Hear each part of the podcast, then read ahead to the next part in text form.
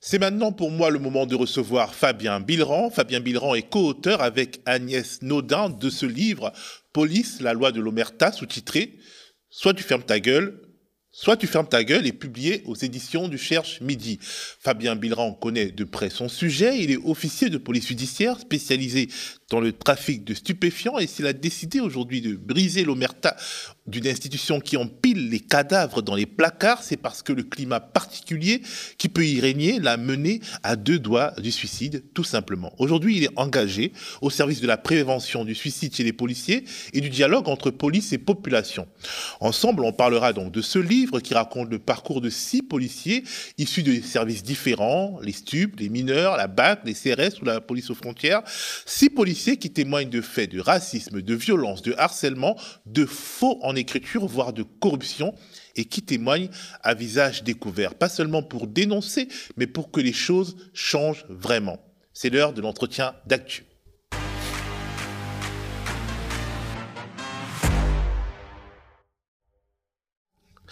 Bonjour Fabien Bilran. Bonjour. Comment vous allez? Très bien et vous? Ça va. Et ça irait mieux s'il faisait quelques degrés de plus. Alors, le livre que vous avez écrit avec la capitaine de police Agnès Naudin, porte-parole de la FSU intérieure, s'organise autour de plusieurs témoignages qui évoquent divers aspects de l'omerta entretenue par la police. Je vous propose de les évoquer dans un premier temps pour évoquer par la suite votre itinéraire et vos propositions pour que les choses aillent mieux. OK? Alors, vous évoquez une thématique qui revient moins souvent sous les feux des projecteurs que celle des violences policières. À travers le cas de Serge, vous pointez ce que vous appelez le commerce des indulgences qui a existé et qui existe peut-être toujours, vous nous le direz. Ces PV qui sautent moyennant quelques billets, des billets qui circulent dans les commissariats, ça a l'air euh, assez euh, incroyable, mais en tout cas ça a existé. Je ne sais pas si ça existe toujours, vous nous le direz. Euh, est-ce que vous pouvez nous raconter ce commerce des indulgences? Au sein de la police Disons que Serge, dans son, dans son ancienne unité donc, de CRS autoroutière, avait constaté de la corruption euh, pour faire sauter les amendes, clairement. Euh, et euh, ce qu'il raconte qui est intéressant, surtout, c'est la façon dont il s'y opposait, dont il a signalé à l'IGPN, et ce qu'on lui a répondu, c'est-à-dire que l'affaire était trop grosse et qu'elle ne pouvait pas être traitée.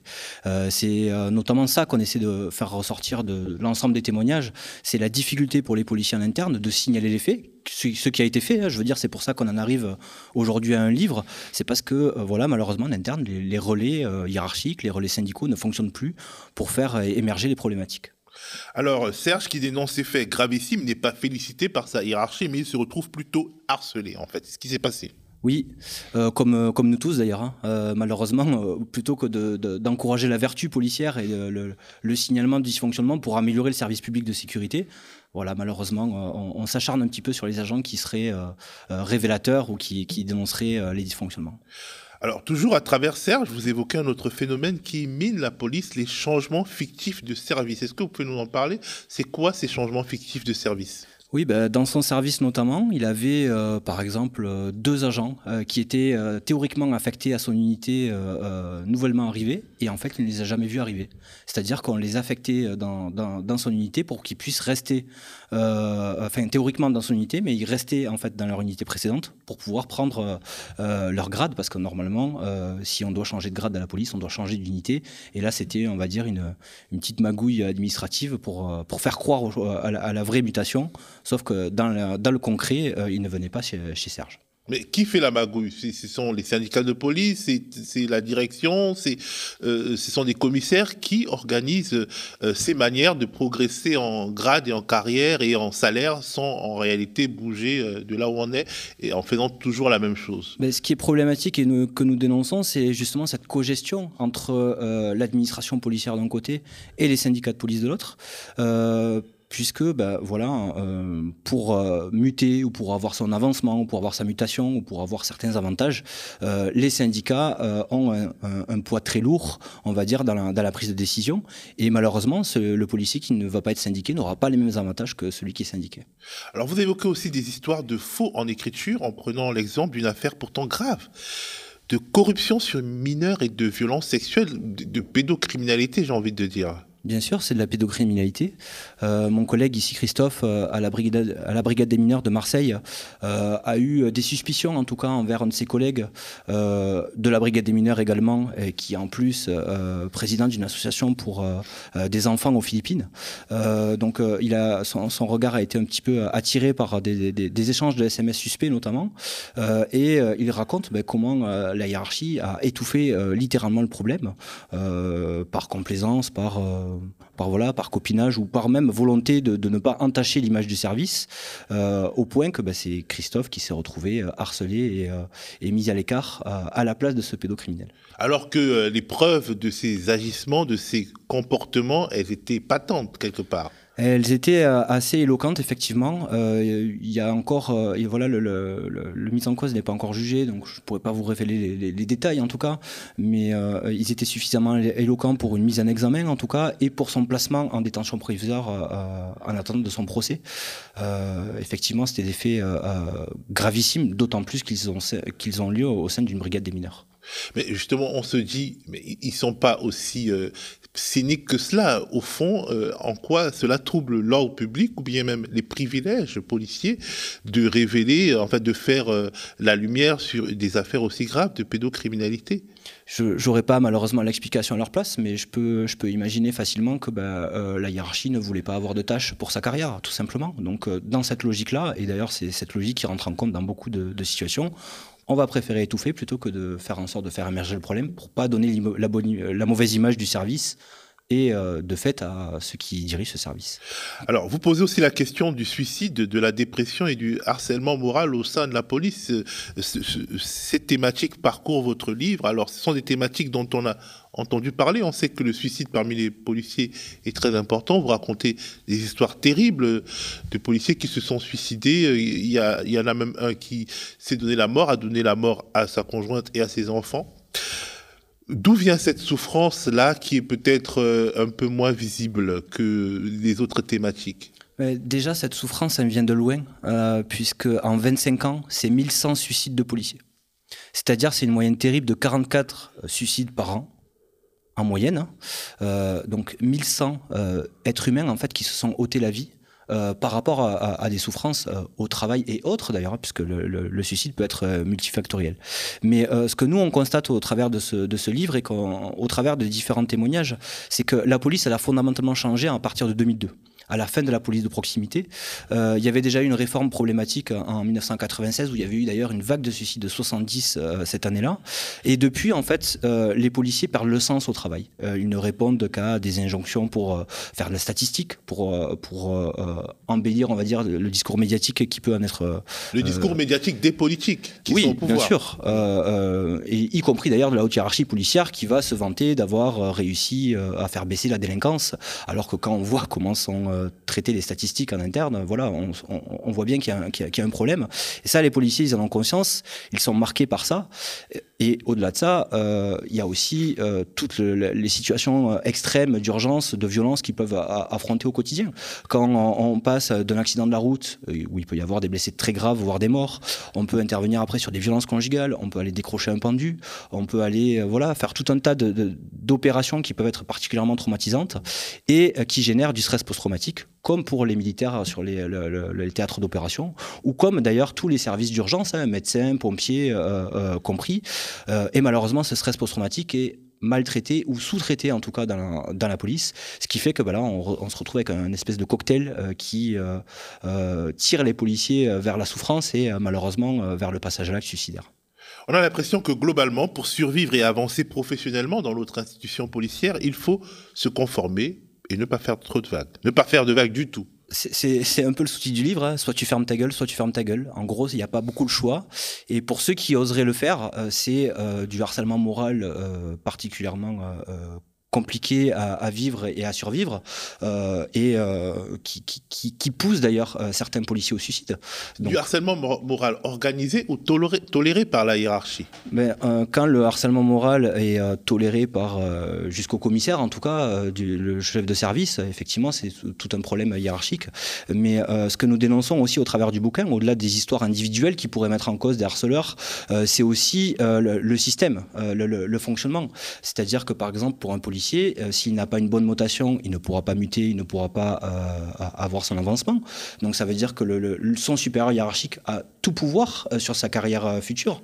voilà, il y aurait des tas d'exemples à citer pour, pour montrer en fait que le, il y a vraiment une, la structure policière qui est dysfonctionnante en termes de qualité de vie au travail pour les policiers, ce qui est déjà problématique. Et si on rajoute à, ça des, situations individuelles qui sont euh, particulièrement graves, on, obtient malheureusement euh, des très grosses difficultés, dans des proportions d'ailleurs qui ne sont pas assez euh, soulignées, parce que là, je, vous évoquais le chiffre de 1100 suicides, mais on ne parle pas des tentatives, on ne parle pas des arrêts maladie, on ne parle pas du nombre d'arrêts maladie, on ne parle pas de stress post-traumatique détecté, on ne parle pas de, coûts aussi pour les finances publiques, de, de, tout ça. Donc voilà, c'est ce malaise, à mon sens, il est beaucoup plus profond que les, les, chiffres, même si euh, j'aime pas utiliser ce terme, mais voilà, que les chiffres en eux-mêmes, puisque euh, malheureusement, c'est d'énormes souffrances policières pour beaucoup de policiers que d'ailleurs nous avons rencontrés euh, pour l'écriture de ce livre, mais qui n'ont pas souhaité témoigner pour certains par peur de, de représailles, voire même de danger pour leur vie.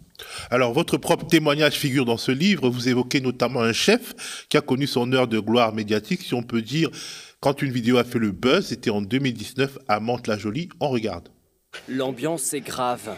Par manque de menottes, ils ont les mains entravées ou sur la tête. 151 jeunes du Val Fouré. Sur la vidéo amateur, ce commentaire, on ne sait pas qui parle. Voilà une classe qui se tient sage. Les adolescents, eux, restent muets. Ils ont été interpellés pour attroupement armé au Val Fouré en marge d'un blocage. À genoux, les mains sur la tête, une position réglementaire selon la police, qui ajoute qu'il n'y a eu aucun blessé. Dans la journée, deux voitures avaient été incendiées sur ce parking par des individus cagoulés et armés de battes de baseball. Alors, le commissaire qui s'occupait de ce secteur à Mantes-la-Jolie, vous le connaissez plutôt bien oui, je l'ai côtoyé euh, au commissariat de Colombe justement au cours de ma carrière, et euh, notamment euh, sur un épisode particulier que je, je rapporte dans le livre, à l'occasion d'une présentation de, de, de, mise en cause, on va dire, à des victimes pour une reconnaissance derrière une glace santin, sur une, une, grosse affaire qu'on avait eu à traiter au commissariat. voilà, il y a eu de l'animosité, de l'énervement de la part des, personnes placées en garde à vue. Et ce commissaire, en fait, a, donné le départ, on va dire, à des violences, euh, puisqu'il a copieusement frappé au visage euh, un enfant de 15 ans euh, qui, était, qui était à ce moment-là. Et pour moi, ça a été, euh, ça a été euh, assez douloureux euh, de, de, devoir taire ce genre de choses, puisque derrière, ça a des conséquences sur le terrain pour les policiers. Puisque ce jeune qui a été frappé à l'âge de 15 ans, à partir de ce passage-là en garde à vue, il est devenu complètement hystérique, colérique et clairement anti-police hein, à, la vue de l'uniforme, ce qui rajoutait aux difficultés des policiers de terrain hein, qui n'avaient pas été concernés par ces violences. Et d'ailleurs, à sa majorité, donc trois ans plus tard, il a été condamné pour avoir menacé de rafaler les policiers et pour les avoir menacés de mort. Donc euh, moi, ce qui m'interroge particulièrement, c'est le mauvais exemple qui est donné par ce commissaire, puisque au-delà de, euh, on va dire, la violence en elle-même, c'est euh, le, le, le, ce qui est, ce qui, ce qui est ce qui est suggéré aux policiers, c'est qu'en gros, vous pouvez faire, euh, il n'y aura pas de problème, puisque même le commissaire le fait. Euh, donc, euh, moi, je trouve ça particulièrement grave. Et malheureusement, et je le dis dans le livre, ça m'a fait un petit peu sourire de manière cynique quand j'ai vu ce qui s'était passé à Mantes-la-Jolie, parce que ben, j'ai pas pu m'empêcher de me dire qu'il s'occupait toujours aussi bien des, adolescents. Et ben, c'est terrible parce que justement, le système n'a pas réussi à détecter ce côté maladivement violent vis-à-vis d'enfants. Et c'est ce système aussi qui produit de la violence auprès des justiciers de la part des justiciables, de la part des enfants, de nos enfants, même s'ils sont peut-être pas considérés comme nos enfants par euh, ce commissaire-là. Alors vous, vous témoignez assez bien des effets délétères de la politique du chiffre, notamment dans les brigades de stupes que vous connaissez bien. Racontez-nous un peu. Ben, en commissariat, par exemple, euh, j'étais euh, censé enquêter, en tout cas, euh, ce que j'avais pour idée, d'enquêter sur des, trafics, sur des, réseaux criminels et autres au niveau local. Et en fait, mon commissaire est venu me voir en me disant, mais en fait, Fabien, t'as pas compris, il, faut, il vaut mieux 10 interpellations de consommateurs plutôt qu'une interpellation d'un dealer. C'est ah bah, très grave ce que vous dites. En gros, il est mieux vu de, harceler des petits consommateurs de drogue dans un pays où euh, finalement la consommation de drogue, qu'elle soit douce ou dure, est quand même assez démocratique entre guillemets, plutôt que de remonter les filières qui vont conduire aux gros dealers et donc qui vont euh, assécher les réseaux de, alors là, on est au niveau du commissariat, donc on ne on parle pas de, de, de, filière à proprement dite internationale, hein, mais en tout cas, euh, non, je parle lui, la, la volonté qui est euh, affichée euh, du commissaire, y compris au, au, au, travers de ses équipes, c'est de dire en gros, euh, faites-moi du travail de quantité on, peu importe la qualité du travail policier, ce qui compte, c'est qu'à la fin, on ait 10 interpellations, puisque les 10 interpellations, ça se transforme en 10 faits élucidés. C'est facile, hein, quand on trouve une boulette de shit à la poche, le fait élucidé, puisque la, personne se retrouve en possession de stupéfiants. Et donc, en termes de statistiques, ça prend beaucoup moins de temps et c'est beaucoup plus rentable pour afficher après des bons chiffres au commissariat, qui eux-mêmes sont ensuite repris euh, euh, à niveau euh, national par le ministre ou par euh, ses services pour vanter l'efficacité policière en disant voilà, on a fait tant d'interpellations ce mois-ci, c'est exceptionnel, on a progressé.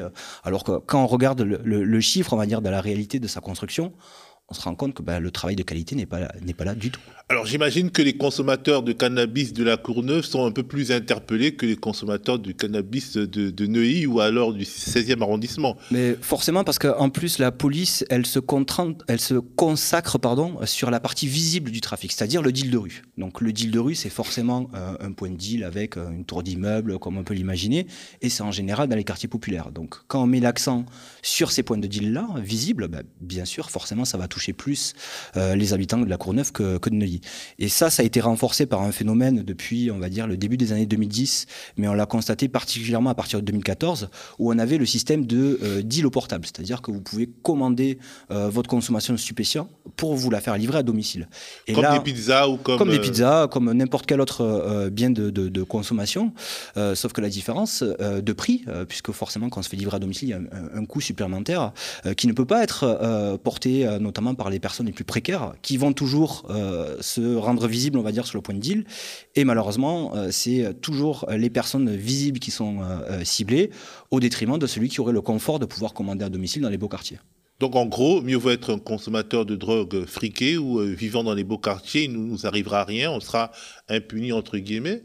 Et le consommateur de drogue qui vit dans un quartier populaire, ou, alors le petit dealer qui survit dans un quartier populaire, eux, ils sont ciblés par cette stratégie de manière particulière. Et ben, cette stratégie, effectivement, euh, provoque de la discrimination, euh, en tout cas entre les différents quartiers. Alors, euh, euh, vous racontez euh, euh, aussi votre plongée à vous-même dans le burn-out, dans la dépression et au bord de l'abîme. Est-ce que vous pouvez nous raconter ben, ce qui vous arrivait, vous, en tant que policier, et ce qui a justement créé le déclencheur pour que vous deveniez aujourd'hui un lanceur d'alerte?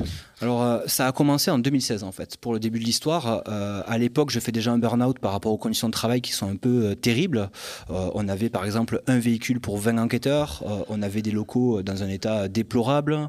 J'avais même retrouvé mon gilet pare-balles doublement étiqueté, c'est-à-dire qu'il avait été, il était périmé, il m'avait été présenté comme neuf en sortie d'école de police. Enfin voilà, tout ça pour avoir vraiment des conditions absolument abominable.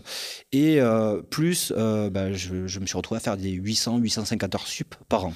Donc, ce qui était euh, beaucoup trop. J'en suis arrivé à un burn-out. Et à ce moment-là, arrive l'événement de Viry-Châtillon qui a été traumatisant pour les policiers, à savoir bah, des policiers qui ont été enfermés dans leur voiture, à qui on a jeté des cocktails Molotov. Et il, fallait, il faut savoir que la mission des policiers, quand même, c'était de surveiller une caméra de surveillance. Donc, face à la violence et l'absurdité, on, on s'est tous un peu révoltés spontanément dans la rue en 2016. Et je me suis retrouvé, euh, par diverses circonstances, un petit peu dans les, euh, les, meneurs de ce mouvement des policiers en colère. Ce qui m'a valu euh, justement un harcèlement moral euh, copieux de ma hiérarchie à l'époque qui a duré quasiment un an, euh, jusqu'à pouvoir euh, m'extirper, on va dire, dans un service, un autre service à la brigade des stupes. Et là, dans ce service-là, c'est le service que j'avais toujours rêvé, on va dire, en étant jeune, en étant même presque enfant, de me dire voilà, je vais aller arrêter les dealers, je vais aller arrêter la criminalité organisée, etc. Et euh, là, pour moi, ça a été un petit peu la désillusion euh, dans ce service que j'idéalisais euh, beaucoup et qui en réalité n'était pas celui escompté. Et, Pourquoi? Pourquoi c'est des Parce que je, voilà, il y avait aussi une très forte politique du chiffre. À notre niveau, bien sûr, puisque là, on n'était pas au niveau de l'échelle locale, mais à un niveau un peu plus euh, régional, euh, euh, notamment sur le phénomène des mules. Euh, on avait beaucoup, beaucoup, beaucoup de saisies de cocaïne. Euh, pour, pour dire, regardez, on a fait beaucoup, beaucoup de saisies de cocaïne cette année. Euh, sauf qu'en fait, il y avait de plus en plus de mules. Donc ça, ça s'explique, je veux dire, cette augmentation. les mules donc, les mules, oui. Alors, quand je dis mules, c'est les, les, les, passeurs, ceux qui peuvent ingérer des ovules de cocaïne depuis l'Amérique du Sud pour les, les, transporter, donc incorporer dans leur corps en France. Donc voilà, tout un tas de, de, de, circonstances, notamment des propos aussi qui, qui, me dérangeaient de plus en plus, des propos racistes, des propos sexistes, etc. Et à cette occasion, j'avais créé un compte Twitter anonyme pour essayer de, voilà, de faire émerger un petit peu la, la parole policière de l'intérieur et essayer d'objectiver un petit peu ces propos. Donc j'avais rapporté par exemple que euh, euh, les policiers disaient euh, Goebbels, hein, donc en parlant de, enfin l'allemand pardon, en parlant de, le lapsus. Désolé.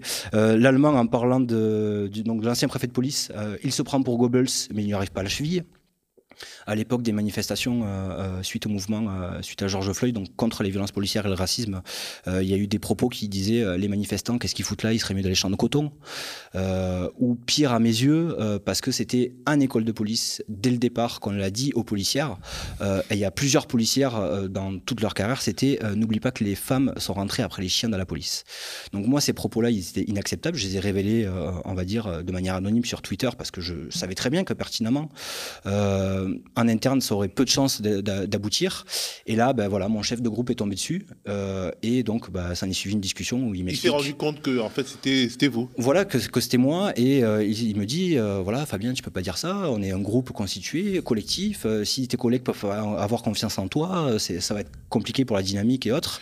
Et là, à ce moment-là, je ne peuvent pas avoir confiance en toi et se lâcher avec des propos racistes. Où est-ce qu'on va Voilà, c'est un, un, petit peu l'idée. Et là, j'ai très vite compris à ce moment-là que j'allais me retrouver isolé et ostracisé, un petit peu comme je l'avais vécu euh, euh, pendant la période de harcèlement à Colombes. Et à ce moment-là, en fait, le, stress post-traumatique généré par le harcèlement euh, s'est réveillé. Donc j'étais vraiment dans une période de rumination et autres. Et je suis rentré le soir chez moi un peu, un peu dépité, pas, pas trop savoir comment faire, parce que là, on va dire que mon rêve de carrière était en train de s'écrouler à la brigade des stupes. Et le même soir, ma copine me quitte. Donc là, euh, il y a vraiment tous euh, mes piliers, on va dire, qui sont écroulés ce soir-là. Et euh, bah, je ne voyais pas d'autre solution, hein, parce que là, vraiment, c'est un non-choix dans ma tête à ce moment-là. je suis tellement pris dans une boucle infernale que la, meilleure des solutions envisagées à ce moment-là, c'est bah, de, mettre fin à mes jours. Et pour ce faire, je me suis donc dirigé dans ma voiture devant le commissariat de Colombe, parce que pour moi, c'était là où tout avait commencé au niveau de ma souffrance. Et je me suis enfermé dans la voiture pour éviter d'être empêché potentiellement par par, mes collègues. J'ai sorti mon arme, je l'ai placée dans ma bouche et euh, prêt, prêt à faire feu, euh, en sanglots. Et, euh, et à ce moment-là, ben, c'est un miracle en fait. C'est l'alarme de la voiture qui s'est déclenchée et qui m'a un petit peu sorti, on va dire, de cette boucle infernale. Et à ce moment-là, j'ai repris un peu de lucidité. Je me suis dit, ben, merde, t'es con, arrête ça tout de suite. Et, euh, et voilà, je suis, je suis parti, euh, je suis parti euh, me reposer parce que, parce que voilà, j'ai pris conscience à ce moment-là que j'étais sorti de la boucle et que j'avais besoin d'aide et d'accompagnement pour pouvoir justement m'en sortir. Et c'est ce que vous avez fait, vous avez cherché les moyens de vous en sortir. Qu'est-ce que vous devenez aujourd'hui? Alors, j'ai pu être accompagné justement par l'association de prévention du suicide PEPS que, que, pour lequel j'étais déjà membre, qui m'a accompagné vers une clinique notamment spécialisée, euh, qui a un programme qui s'appelle Robe et Uniforme, donc justement pour accompagner les, les professionnels d'urgence euh, dans le traitement du stress euh, post-traumatique. Et aujourd'hui, ben, en fait, j'ai quitté la police. au mois de juin, j'ai obtenu une rupture conventionnelle, non sans mal, puisque ça a pris quand même plus d'un an et demi pour, pour avoir une réponse. et j'ai quitté la police parce que voilà, j'estime que j'ai fait tout ce qui était mon possible de faire pour essayer de changer les choses de l'intérieur.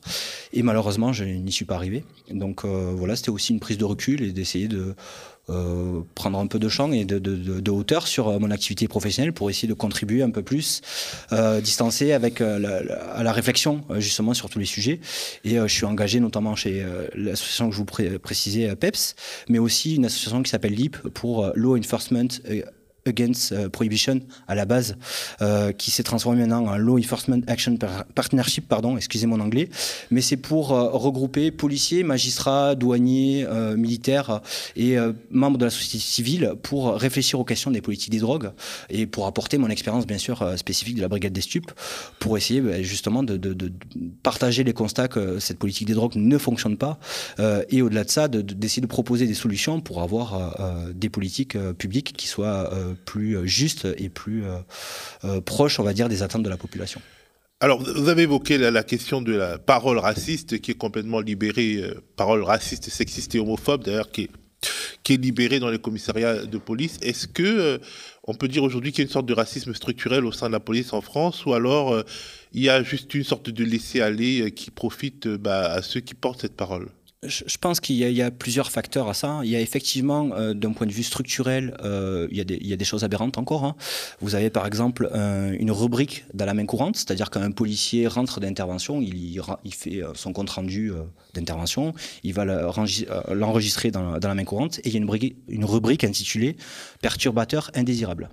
Et dans cette rubrique indésirable, qui a quand même euh, un sens, une connotation historique euh, comme terme, on y met en général les jeunes qui sont contrôlés euh, dans la rue, qui, pour lesquels il n'y a pas d'infraction, mais qui sont considérés inconsciemment par les policiers comme indésirables. Donc déjà, structurellement... En fait, ils n'ont rien perturbé, mais ils sont quand même des, des perturbateurs et ils, sont indésirables aussi. En tout cas, c'est enregistré comme tel. Donc ça, inconsciemment, le policier les voit comme, des perturbateurs ou des indésirables.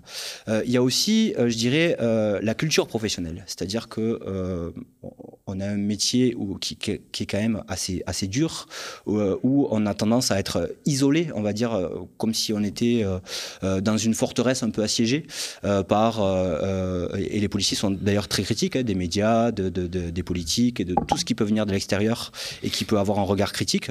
Donc ils ont tendance à se replier sur eux-mêmes. Et dans ce repli sur soi, il y, a, aussi un, autre phénomène qui, est en ligne de compte avec les attentats à partir de 2015, c'est la, libération de la parole raciste. On l'a vu dans la société, on l'a vu dans l'espace public en, général, et particulièrement euh, euh, dans la police. Et, je pense que voilà, c'est la combinaison de ces, trois phénomènes qui font qu'aujourd'hui, malheureusement, on a aux, dernières élections professionnelles 5000 euh, policiers qui votent pour des syndicats officiellement d'extrême droite, hein, euh, rattaché soit au Rassemblement national, soit à Éric Zemmour. Et on a, euh, de mémoire, plus de 60 000 policiers qui votent donc pour le syndicat qui dit que le problème de la police est la justice. Euh, donc ça fait quand même la moitié des policiers qui sont, on va dire, sur... Des, positions assez dures et y compris parfois discriminantes ou voire racistes. donc effectivement, c'est assez inquiétant l'état dans lequel on trouve la police aujourd'hui. Alors en filigrane apparaît toujours le rôle de l'IGPN que vous présentez comme peu courageuse et partiale. Oui, euh, dans la mesure où, euh, là, je vais citer l'exemple précis de, de, nos témoins. Jean-Marc, euh, lui, a dénoncé des violences policières sur mineurs à Pau. et on a pu voir que l'IGPN, malgré les conclusions d'une première enquête administrative qui établissait les faits, a complètement inversé ses conclusions dans l'enquête judiciaire. Et Jean-Marc s'est retrouvé accusé au tribunal correctionnel par deux fois de dénonciation euh, calomnieuse. Euh, donc imaginez euh, pour un policier se retrouver accusé au tribunal face à ses pairs de, mensonges et de, délits. moi je trouve ça dramatique que l'IGPN n'ait pas fait une enquête justement partiale et, honnête comme on a le droit de, l'entendre de sa part. Et au-delà de ça, on a vu que dans les divers témoignages, Jean-Marc n'était pas dans un cas isolé malheureusement et qu'on pouvait voir que l'IGPN se comportait euh, de manière différente on va dire en fonction des policiers. J'ai d'ailleurs euh, un membre de l'IGPN qui m'avait confié un jour euh, quand on est gardien de la paix, quand on, a, affaire à des gardiens de la paix, on les vire. Quand on a affaire à des officiers, on, on, les mute et quand on a affaire à des commissaires, on leur donne une promotion. Donc ça donne un petit peu l'état d'esprit malheureusement qu'il peut y avoir dans cette euh, institution qui mériterait euh, d'être indépendante parce qu'on a besoin, euh, à la fois les policiers et à la fois la population, d'une instance qui soit juste, équilibrée et équitable dans ces enquêtes. Malheureusement, l'IGPN, pour l'instant, n'est pas indépendante et ne peut pas avoir ce rôle d'impartialité qu'on lui voudrait. Donc vous plaidez en fait pour une, une réforme de l'IGPN pour qu'elle devienne une sorte de bah, d'instance qui est complètement déliée de la hiérarchie policière. Non seulement une réforme, mais au-delà de ça, une indépendance véritable, parce que là, elle est rattachée structurellement à l'autorité du ministère de l'Intérieur. Donc euh, ça pose problème euh, quand on a euh, un organe qui va enquêter, on va dire, sur un autre organe qui fait partie du même ministère. Je veux dire, les garanties ne sont pas respectées, en tout cas, à ce niveau-là. C'est pour ça que moi, je et, ma co-autrice aussi d'ailleurs, sur euh, l'indépendance de l'IGPN dans une structure euh, équivalente, par exemple, aux défenseurs des droits, euh, qui pourrait avoir une capacité d'enquête avec, bien sûr, des policiers ou avec des gendarmes pour pouvoir connaître les subtilités de la maison.